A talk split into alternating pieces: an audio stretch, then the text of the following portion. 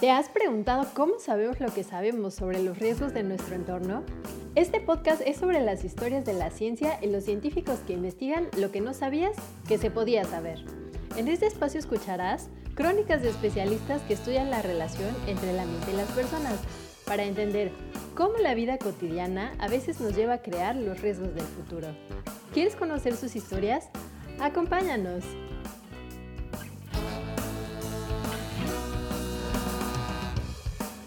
Hola amigos, ¿qué tal? ¿Cómo están? Muchas gracias por acompañarnos en esta nueva temporada, eh, en este episodio 1. Bienvenidos pues a, esta, a este podcast Cuéntame tu riesgo, Ciencia tras bambalinas, que como ustedes saben, como ustedes ya lo conocen, es un espacio para descubrir a las personas que día a día crean nuevos conocimientos sobre el riesgo a través de las ciencias y las humanidades.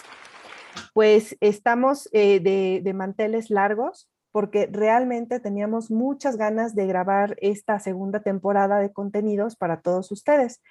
Yo soy Naxeli Ruiz, soy la coordinadora del Seminario Universitario de Riesgos Socioambientales de la UNAM em, y eh, hacemos este podcast en em, coproducción con el Instituto de Geografía de la UNAM. Juntos te acompañaremos en esta nueva temporada a través pues, de los nuevos 10 episodios para descubrir la ciencia de lo que sabemos sobre el riesgo. En este inicio de temporada les tenemos varias sorpresas. Les tenemos un nuevo formato, les tenemos episodios interactivos en los cuales ustedes nos podrán hacer algunas de, sus preguntas a nuestros invitados. Y pues para abrir esta nueva temporada, nuestro padrino es Francisco León, un joven investigador que trabaja en el Departamento de Geografía Física del Instituto de Geografía de la UNAM y bueno, que si tú eres facebookero o tuitero y te interesan los temas de riesgos, quizás lo conoces desde hace mucho tiempo, pues está ni más ni menos con nosotros como Tornados México. Sí, Tornados México, a.k.a. Francisco León, está con nosotros en este primer episodio para contarnos todo, todo sobre estos fenómenos qué pasa en México con los tornados y sus historias y anécdotas para conocerlos. Pues muchas gracias, Francisco, por estar con nosotros. Estamos felices de contar con tu presencia. Hola, buenas, buenas tardes a todos, Max. Eh, muchas gracias por la invitación. Para mí es eh, más que un, un honor este, estar aquí y más porque eh, soy un ávido consumidor de podcast. De hecho, lo sigo desde, desde prácticamente desde que iniciaron y estaba así con, con el reloj y el celular en la mano pensando cuándo me van a invitar, cuándo me van a invitar. No, pues muchas gracias. Nosotros estamos encantados eh, pues de tenerte acá. Estamos seguros que va a ser una experiencia súper interesante. Y bueno, para ti que nos acompañas, te contamos que Francisco es licenciado en Ciencias Ambientales y Gestión del Riesgo por la Universidad de Colima y es maestro y doctor en Geociencias Aplicadas por la División de Geociencias Aplicadas del Instituto Potosino de Investigación Científica y Tecnológica. Y pues, como ya lo sabrás, es un gran divulgador de las geociencias, especialmente pues de la parte de meteorología. Gracias, Francisco, por ser nuestro padrino de temporada. Y para comenzar, pues ahora sí que entrando en materia, queríamos eh, presentarles a ustedes, amigos este, podcasteros que nos escuchan, ¿verdad? Eh, unos audios en los cuales vamos a, pues a introducir el tema de los, eh, de los tornados y justo pues le preguntamos a varios de ustedes eh, todo lo que sabemos y todo lo que podemos, eh, las preguntas que tenemos acerca de los tornados. Y bueno, vamos a escuchar estos audios para empezar a platicar con Francisco. Un tornado es como rayos eléctricos que vienen del cielo con granizo, con lluvias muy fuertes. Em, es aire con mucha fuerza dando vueltas y puede ser muy destructivo. Por lo que recuerdo, un tornado se forma ah, debido a que una masa de aire cálido y húmedo choca con una masa de aire frío y seco. Por lo tanto, al momento en que se da este choque, eh, la capa de aire cálido se eleva sobre la del aire frío, originando esta especie de remolino, la cual sigue creciendo al momento en que se desarrolla dentro de una superficie plana que permite que la corriente de aire siga circulando. en la tele luego de repente pasan así como que en Estados Unidos se da mucho eso de los tornados. Y, bueno, y también incluso por algunas películas de acción que luego hemos visto en casa. No he estado en medio de uno, cerca de unos, uno, um, un par de ellos sí. Este, yo vivo en la parte central de los, de los Estados Unidos, para ser más específico en, la, en el estado de Arkansas. Y son muy comunes, son muy comunes aquí los tornados. He visto los daños que, que ocasiona. Arranca casas, levanta carros, em, tumba árboles de, de raíz, o sea, los arranca por completo. Bueno, muy bien, pues tenemos algunas opiniones diversas y experiencias diversas sobre qué es un tornado, pero bueno, por eso mismo iniciamos pues preguntándole a Francisco lo primero, ¿no? Justo, ¿qué es un tornado y qué lo hace distinto de otros fenómenos atmosféricos? Francisco, platícanos qué es un tornado. Bueno, eh, al igual que eh, prácticamente todos los conceptos que existen en, las ciencias, eh, el, concepto como tal tornado ha venido evolucionando ¿no? con, con los años. en la actualidad, se considera, o al menos eh, la terminología que normalmente utilizamos viene de el glosario de la Sociedad Americana de Meteorología. Ellos lo definen como una columna de aire que está rotando, está en contacto con el suelo y que eh, se descuelga o, bueno, viene desde la parte de, la base de una nube de tipo cumuliforme, eh, que son este tipo de nubes como como tipo borreguitos, ¿no? Básicamente, cuando lo ves. cuando se habla de, como tal de un tornado, normalmente eh, se le asocia lo que, lo que es la nube embudo, ¿no? Que es esta típica imagen de, del vórtice o de la eh, tipo eh, circulación que va bajando desde la nube hasta que toca el suelo, ¿no? Pero no necesariamente tiene que haber una nube embudo para que exista el tornado. Me explico lo que es el tornado como tal es la circulación del aire eh, y si hay suficientes elementos para que pueda eh, verse el embudo de condensación y lo que es la circulación en el suelo se va a ver como un tornado normal, ¿no? Pero eh, idealmente puede existir un tornado sin una nube embudo. ¿Y, ¿Y qué lo hace diferente? Bueno, básicamente porque se definen como el fenómeno natural asociado al tiempo severo pues más peligroso y el más intenso, ¿no? Porque posee vientos con velocidades de hasta 400, 450 kilómetros por hora, ¿no? Imagínense que es como si un automóvil de Fórmula 1 se estrellara contra ustedes, ¿no? Básicamente, e, e, ese tipo de velocidades de viento podemos tener en un fenómeno como los tornados. Qué interesante. La verdad es que nunca me había puesto a pensar yo cómo se definía un tornado y se me hace pues increíble, ¿no? Justo esa idea de, de, esa circulación del aire, pero, pero bueno, por lo mismo, a mí, no sé, supongo que estudiar un tornado debe ser algo bastante retador.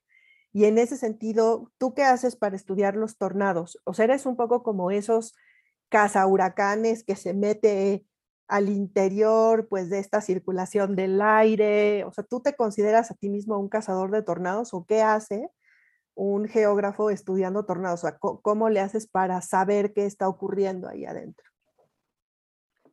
Pues eh, existen muchas formas. Ojalá fuera un cazador de tornados, ojalá. Eh, de hecho, eh, uno de mis sueños es ir algún día a estas, de hecho hay como tipo tours, algo así, que, que te llevan a, a, las planicies centrales de Estados Unidos, ¿no? A, tomar fotografías de los tornados. Pero bueno, desgraciadamente no soy uno de esos. Eh, pero ¿qué hago para estudiarlos? Eh, básicamente, lo que yo me encargo de hacer es como em, tratar de reconstruirlos. Me explico.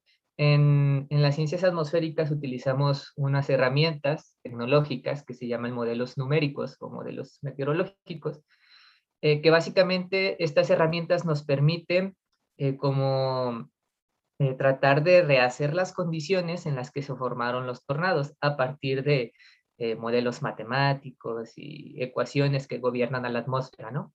Entonces, a partir de estos modelos, eh, imagínense que ustedes alimentan de datos a, un programa, este, y este programa reconstruye las condiciones meteorológicas. Entonces, básicamente a través de ese tipo de, de, trabajos, que son simulaciones numéricas, es como eh, yo me he encargado en los últimos años de hacer un estudio sobre los tornados, ¿no?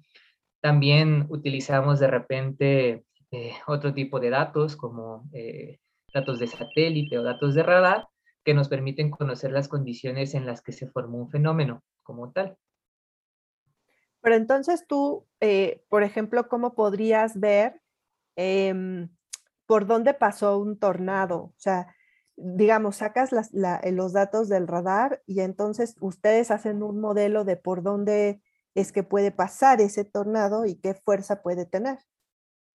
Bueno, como tal, cuando nos enfocamos a hacer el análisis de un evento en particular, eh, nos vamos al patrón de daños, ¿no? Nosotros eh, normalmente nos guiamos por los reportes tanto de medios oficiales, por ejemplo, el SENAPRED o las unidades de protección civil aquí en México, ¿no? Eh, o incluso eh, de medios periodísticos, ¿no? Que normalmente van los medios y toman fotografías de dónde fueron los daños, entonces nos vamos, ahora sí que, pues, eh, unas personas se van a campo, yo, no me, yo no voy a campo, pero lo que hacemos es meternos a Google Maps y hacer como el Street View y ir identificando los puntos donde se fueron identificando los daños y así tratar de estimar más o menos por dónde pasó el fenómeno, ¿no? Y para estimar qué tanto eh, o qué tan fuertes fueron los vientos, pues normalmente nos vamos hacia una escala que se llama escala Fujita o escala Fujita mejorada, que básicamente lo que nos permite conocer es estimar la velocidad del viento a partir de los patrones de daños que vamos encontrando, ¿no? Nada más que aquí hay que puntualizar que esta escala pues está en función de eh, lo que son las construcciones americanas, ¿no? Y que pocas veces o algunos elementos no son eh, totalmente reconocibles para nuestro país. Claro, porque además también hay variaciones en, el fenómeno, ¿no? Oye, qué nombre tan curiosito, la escala Fujita. ¿Por qué se llama escala Fujita? Se llama escala Fujita porque su creador es el, o fue el doctor Teodor Fujita, este, que fue el pionero de la investigación, una de las personas más importantes en la investigación de los tornados. Este, de hecho, hay, un, hay una película documental eh, muy, muy interesante sobre su vida. Eh, me parece que es en CBS, este, donde lo pueden encontrar. Está muy, muy padre, pero es en función de, todos los aportes que hizo eh, Fujita para el conocimiento de los tornados y las tormentas severas como tal. Pues qué, qué bueno que se reconoce la, la, aportación de los científicos, pero sí, bueno, por lo menos es un nombre, es un apellido tan lindo que seguro pues a quien nos escucha se, va a acordar de que cuando hay tornados lo medimos en escala Fujita. Oye, pues Francisco, está bien interesante. Vamos a escuchar otro audio em, para ver qué nos dicen pues los que nos escuchan y la gente a la que podemos entrevistar acerca de los tornados y seguimos conversando para ver qué podemos responder de las dudas y de lo que plantean las personas en la calle. Adelante con el audio. Creo que ocurren tornados en México, tal vez no a las dimensiones que en otros países. De hecho, son bastante comunes aquí en, nuestro país, principalmente en la parte norte y en la periferia del Golfo de México. Eh, de hecho, ya ocurrió en, en, la, en Ciudad Acuña. En Ciudad Acuña ya pasó uno de los tornados y esto es porque está muy cerca de la, de la frontera de los Estados Unidos y este sí, sí es posible. Pues de acuerdo con, estos testimonios, eso de que aquí no pasan tornados, pues claramente no es así, porque sí tenemos varios testimonios y tenemos experiencias y incluso tenemos libros acerca de lo que, lo que ha pasado en Coahuila, incluso en Chiapas también tenemos registros de tornados o un famoso tornado que pasó en el Zócalo. A ver, cuéntanos, Francisco, ya en serio, ¿qué onda con los, con los tornados en México?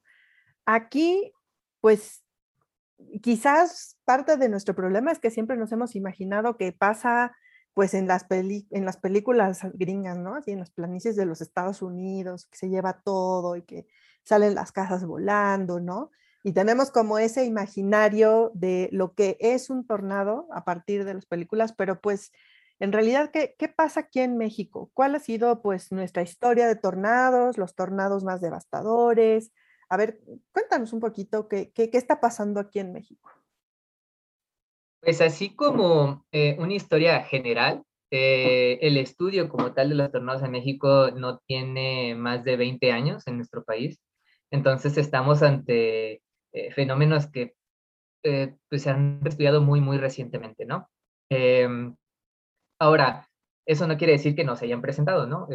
Existen registros incluso este, desde la época de la conquista, ¿no? En algunos códices. Este, hay unos trabajos bien interesantes donde tratan de hacer una este, identificación de los fenómenos ya en la época de la conquista. Y, bueno, eh, el problema, o hasta cierto punto la problemática que tenemos en el país, es que viven escondidos bajo diferentes nombres, ¿no? Este, estos, estos nombres pueden ser, por ejemplo, seguramente las personas que son de provincia o que tienen parientes o algún abuelo que haya vivido en el campo conocen lo que son las culebras de agua, los que son las colas de nube, los que son las colas de granizo, etcétera, etcétera, ¿no? Entonces, eh, los tornados como tal viven escondidos en, el imaginario colectivo eh, bajo nombres muy, muy particulares, ¿no? Eh, Ahora, es importante eh, diferenciar que existen dos tipos de tornados, ¿no? A grandes, a grandes rasgos. Lo que son los tornados super celda, que son los tornados más grandes, eh, los más destructivos, que son eh, los típicos que vemos en las películas, vaya, esos que se llevan hasta las vacas, ¿no? En, las películas. pero tenemos otro tipo de tornados mucho menos potentes, por así decirlo, que se llaman tornados no supercelda. Ahora, esto no quiere decir que sean menos peligrosos, ¿no? Porque a final de cuentas, un viento de 120, 150 kilómetros por hora, si llega una lámina y se impacta contra ti, pues vas a tener eh, daños considerables, ¿no? Además de que eh, eh, estos fenómenos, los tipos de tornados no supercelda, normalmente ocurren en, región, ocurren, perdón, en regiones rurales, en donde pues las construcciones son un poco más endebles que lo que tendríamos en las zonas urbanas, ¿no? entonces, pues sí, o sea, han vivido bajo diferentes nombres, ocurren de los dos tipos en nuestro país, ¿no? los, más, los más fuertes principalmente en el noreste, eh, pero en el resto del país ocurren muchos estos tipos de tornados no supercelda, ¿no?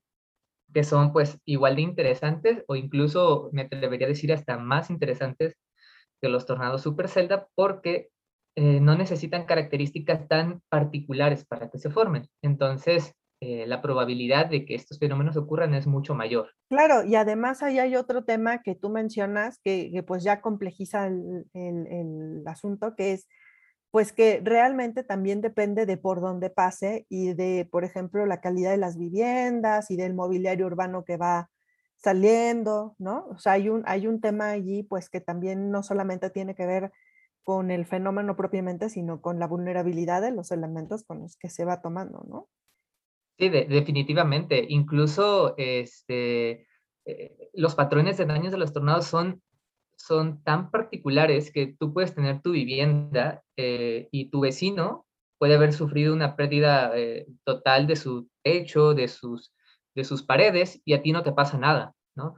No es como otro tipo de fenómenos que tienen un impacto mucho mayor, sino este es muy, muy puntual y lineal, de hecho.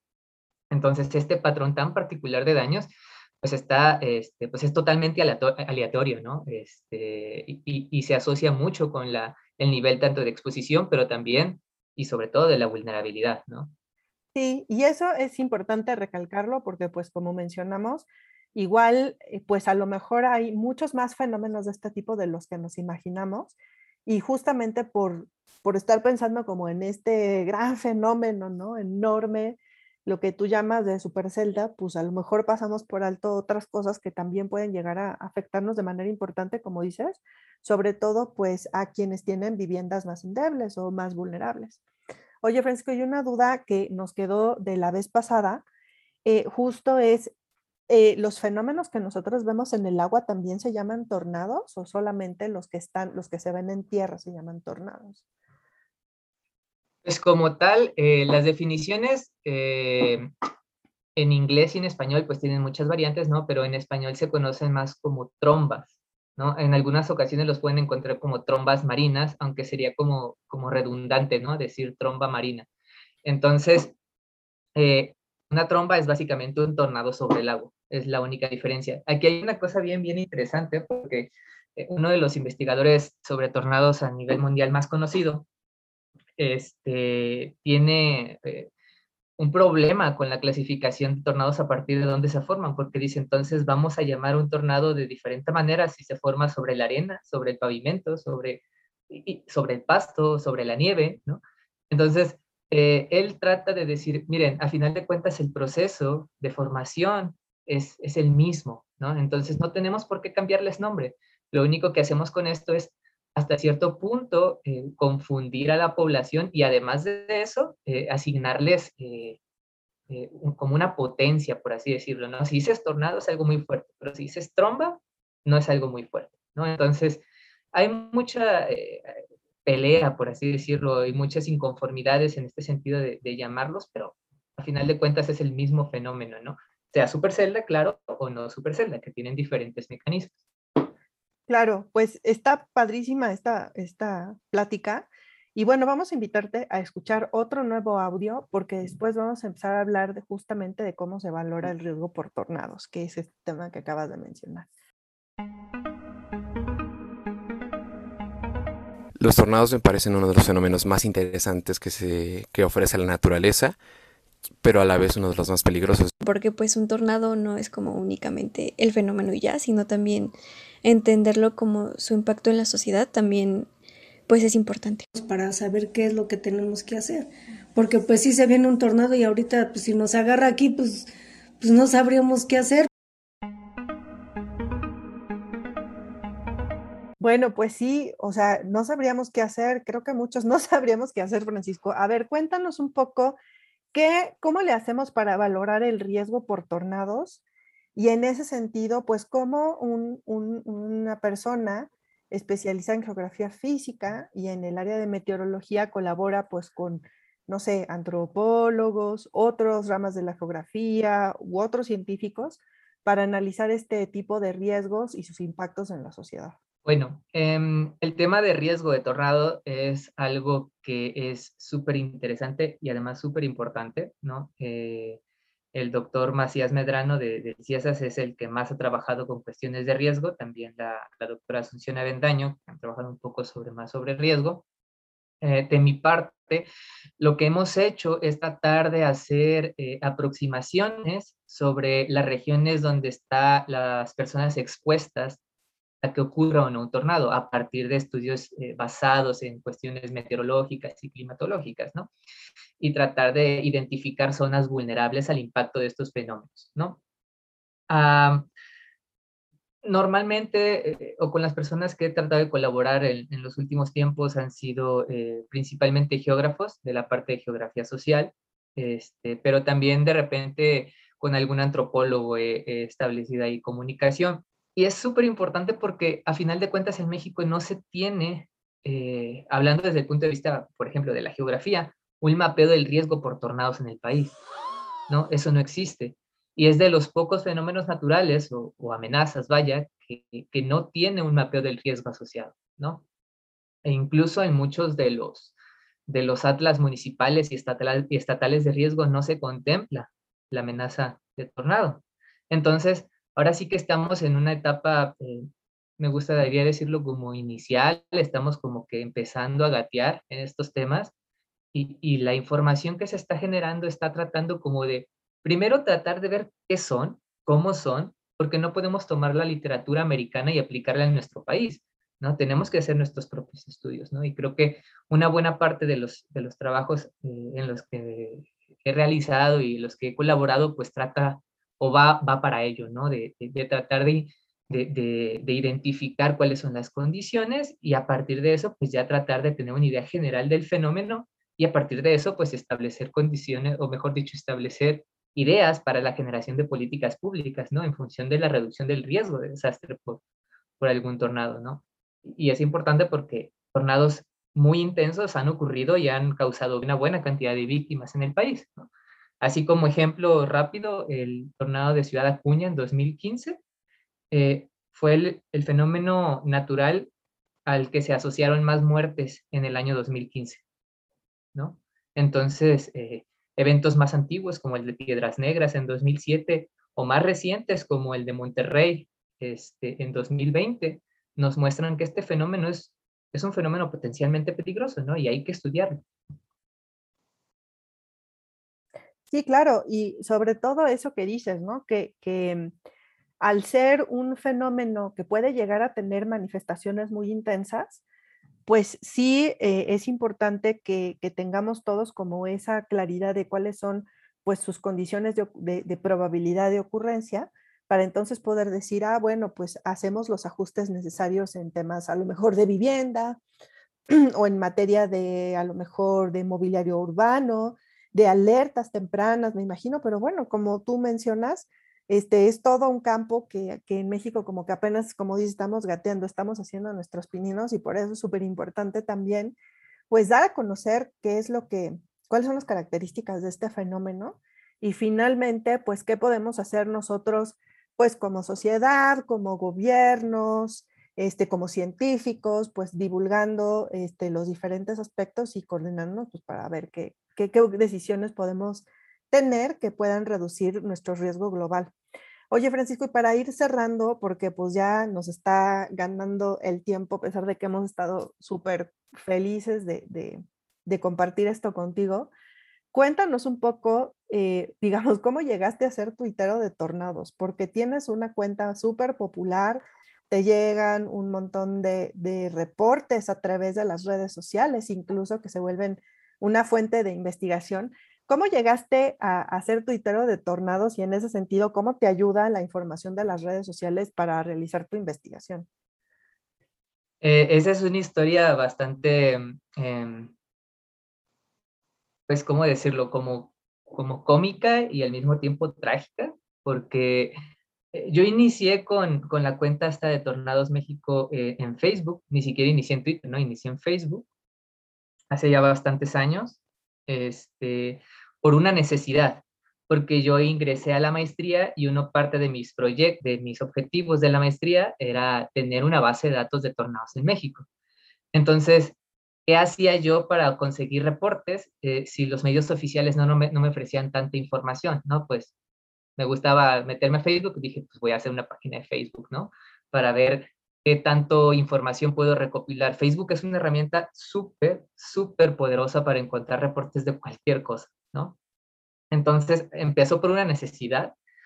Eh, realmente no tenía muchos seguidores, siéndote sincero, este, era más como un nicho de personas, este, yo creo que mis familiares y mis amigos que me conocían, pero desgraciadamente en 2015, cuando es el tornado de Acuña, eh, la página dio un, o sea, creció exponencialmente, o sea, explotó todo, ¿no? O sea, yo recuerdo que mi teléfono se murió de, de, tantas notificaciones que le llevaron, este, de tanta información que me llegaba, porque no había ninguna página de tornados en México, ¿no? Entonces, yo conseguí información de protección civil que ellos me mandaron, porque yo conocía a las personas de protección civil de, de, de Acuña, este, y por alguna publicación que hice, pues la página pues explotó, ¿no? Entonces, a partir de eso, este, fue como que empezó a ganar como popularidad, ¿no? ¿Y cómo me ayuda? Bueno, pues como tú lo mencionas, básicamente a mí me llegan un montón de reportes, entonces lo que yo tengo que hacer es, pues, identificar cuáles son buenos, cuáles son fake, porque me llega muchísima información fake también. Entonces, tratar de identificarlos y eso irlo eh, almacenando, y de hecho ha sido mi herramienta principal para, para almacenar datos de, la base de datos de Tornados en México, que es la que tengo desde el 2000, 2013. Entonces, lo uso como herramienta este, y todo ha sido, pues, yo creo que fortuito, ¿no? A final de cuentas. La verdad es que es una historia, pues sí, medio, medio increíble y creo que nos habla mucho también como de la necesidad de información verificada acerca de, los tornados y de la relevancia que tiene para México. Creo que la iniciativa justo de hacer los mapas y las alertas y esta base de datos histórica, pues a lo mejor parece como que apenas va empezando y que tenemos poquitos eventos y tal, pero finalmente eh, pues son, eh, son herramientas que en el futuro se van a volver valiosísimas porque pues vamos a ir creciendo en, vamos, ¿eh? hablando en plural, se va a ir creciendo eh, pues con, con estos elementos de historia. La verdad es que es fascinante, Francisco. Con esto vamos a ir cerrando. No sin antes agradecerte muchísimo que nos hayas compartido tu investigación, tu experiencia y sobre todo pues la importancia de los tornados para México. Muchísimas gracias. Menciónanos, porfa, cuáles son tus redes sociales y dónde podemos encontrar toda la información de la que hemos estado hablando el día de hoy. Pues en redes sociales, en Facebook, eh, Twitter y, recientemente en Instagram ya también tengo la cuenta como Tornados México, entonces nada más búsquenle Tornados México y seguramente es la primera o segunda opción que sale por ahí. Este, eh, esto en la parte de social, si les interesa el, eh, la parte ya más académica, pueden ingresar a la página del Instituto de Geografía, que seguramente va a estar en, las notas ¿no? de, del episodio, este, y pues invitarlos a todas y todos los, los los estudiantes que les interese algo sobre tormentas severas, sobre riesgos, sobre tornados, que se avienten con estos temas que son súper interesantes y que realmente no hay mucha gente que se dedique a estudiarlos y, toda la información que, generen pues va a ser de, mucha importancia ¿no? para, para nuestro país. Sale, pues muchísimas gracias eh, por este primer episodio de la temporada 2, amigos. Esperamos que les esté gustando muchísimo lo que estamos preparando para ustedes. No olviden seguir a Francisco a través de las redes que ya nos mencionó y también pues invitarlos a que nos sigan en Twitter eh, al Seminario Universitario de Riesgos Socioambientales como sursa-unam, en Facebook como unam.sursa y también las redes del Instituto de Geografía, donde, donde tanto Francisco como nosotros del Sursa ponemos eh, pues todas las actualizaciones de nuestras diferentes investigaciones. Instituto de Geografía UNAM. Pues con esto nos despedimos de este primer episodio. Muchísimas gracias por acompañarnos y por haber llegado a este final y nos vemos en nuestro siguiente episodio. Gracias. Bye. ¿Te gustaría conocer más historias como esta? Acompáñanos en la siguiente emisión de Cuéntame tu riesgo. Ciencia tras bambalinas. Hasta la próxima.